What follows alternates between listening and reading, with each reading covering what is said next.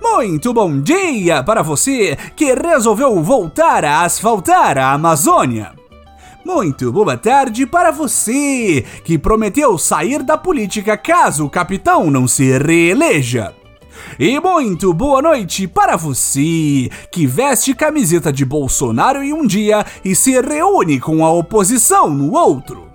Este é o Boletim do Globalismo Brasileiro, seu relatório semanal sobre a luta do nosso capitão contra as forças comunistas do União Brasil e da confiança nas urnas eletrônicas. Toda semana a gente traz para você aquilo que nem o seu grupo de Zap Zap mostra. Então, não saia daí!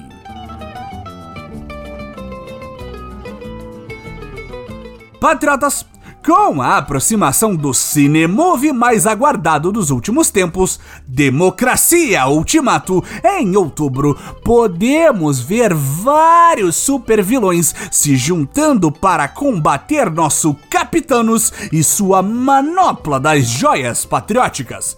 Deus, família, armas, rachadinha e cocô de assim dia não.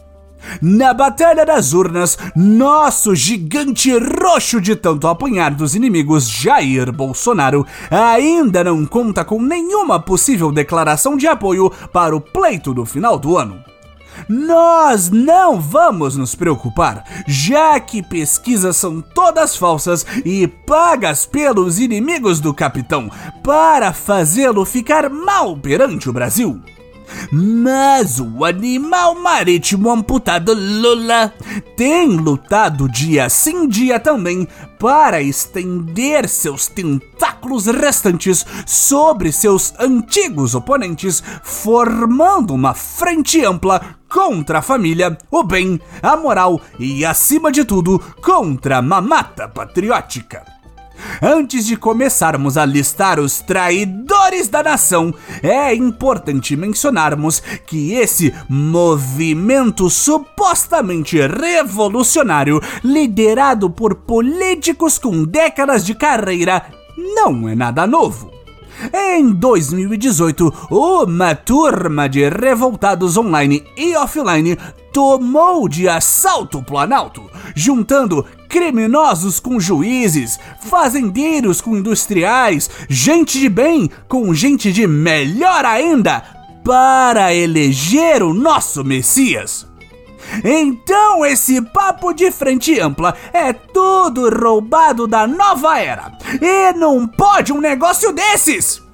Quem imaginaria ver Marcelo Freixo e César Maia numa chapa eleitoral?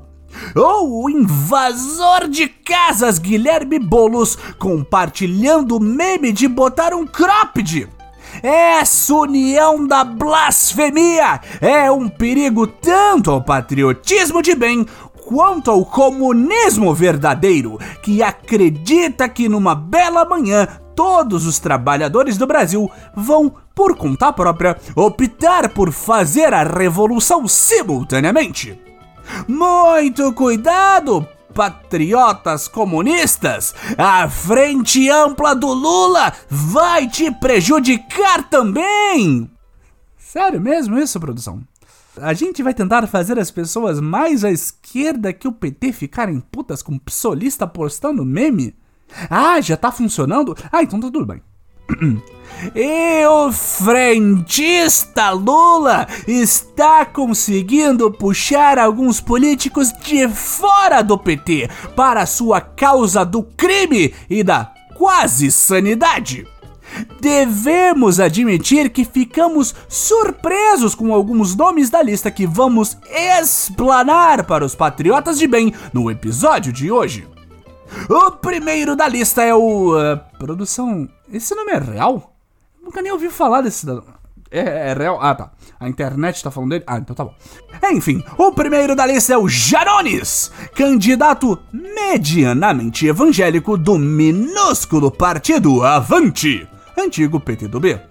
que participou de sabatina presidenciável feita no canal vermelho Globo News na última terça-feira, dizendo que não iria se retirar da candidatura antes do primeiro turno e que iria manter sua campanha firme e forte.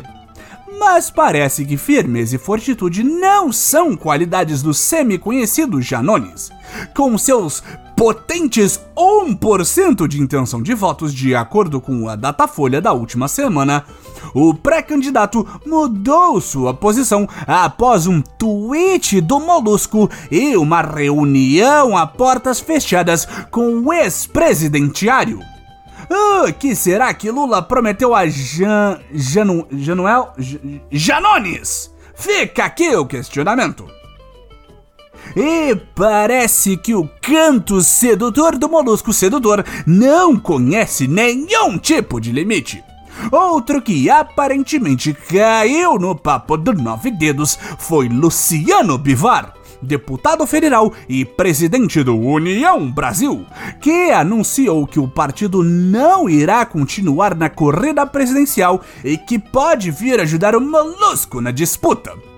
Caso você não lembre, o União Brasil é fruto da junção nem um pouco cristã do PSL e Democratas e conta com o maior valor de fundo eleitoral de 2022.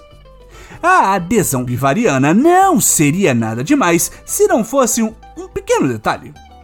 Esse é o partido do mareco enxadrista e pior cena pós-créditos da política brasileira Sérgio Moro. Parece que o jogo revirou de novo, Juji Moro.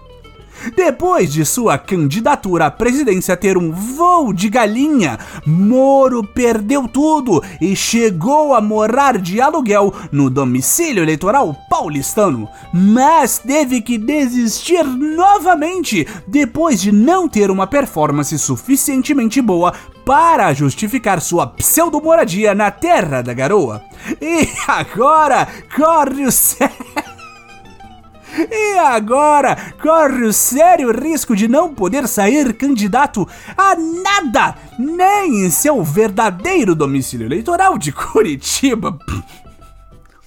Por outro lado. Não, sério, sério, sério. Seriedade. Boletim é seriedade. Por outro lado, a grande aposta da terceira via parece se manter imune às tentativas de encanto de Lula.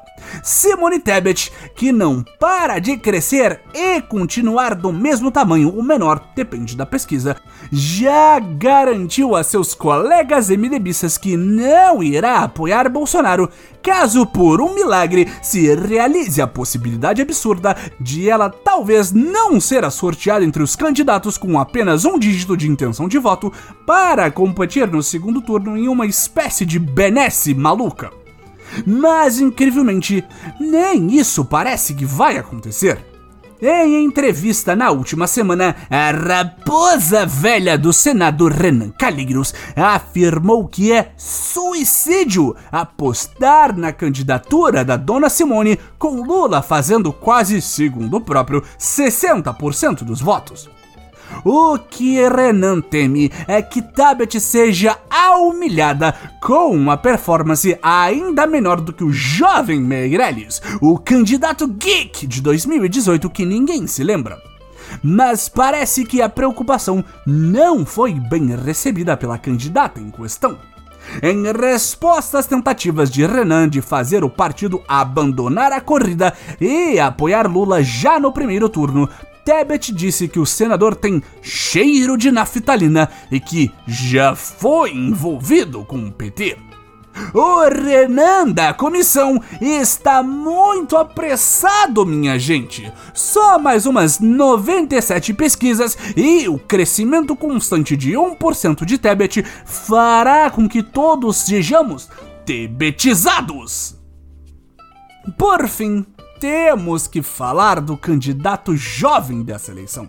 O candidato streamer, o candidato meme velho, Ciro Games, que parece já ter aceitado o seu destino no segundo turno. O Coroné, que anda cansado de Paris, está muito clichê fugir para Paris, já disse que não é viável apoiar Lula em um segundo turno contra Bolsonaro. Muito triste por ver a cantora Anitta, outro ídolo jovem, tal qual o próprio, publicamente endossando o petista, Ciro disse que deve ir para o Pantanal, tentar virar o velho do Rio, caso não vá para o segundo turno. E segundo o próprio, essa será sua última eleição a presidente, já que ele não pretende concorrer novamente se não ganhar.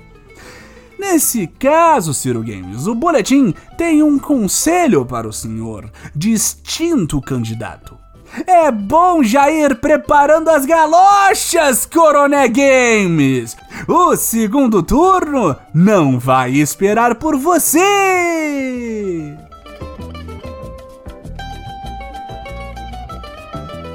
Esse foi o nosso Boletim do Globalismo Brasileiro para a semana de 1 de agosto. Envie sua sugestão ou crítica para nosso perfil em arroba boletim B no Twitter e fique ligado nas nossas próximas notícias globalistas. Se possível, ajude a espalhar a palavra do Boletim avaliando o nosso humilde programa no seu aplicativo de podcast preferido, cometendo um patriótico compartilhamento de nosso programa e considerando apoiar nossa campanha de financiamento coletivo em padrim.com.br barra boletim do globalismo brasileiro. Tudo junto. E lembre-se: frente ampla da política tradicional acima de tudo, Brasil acima de todos.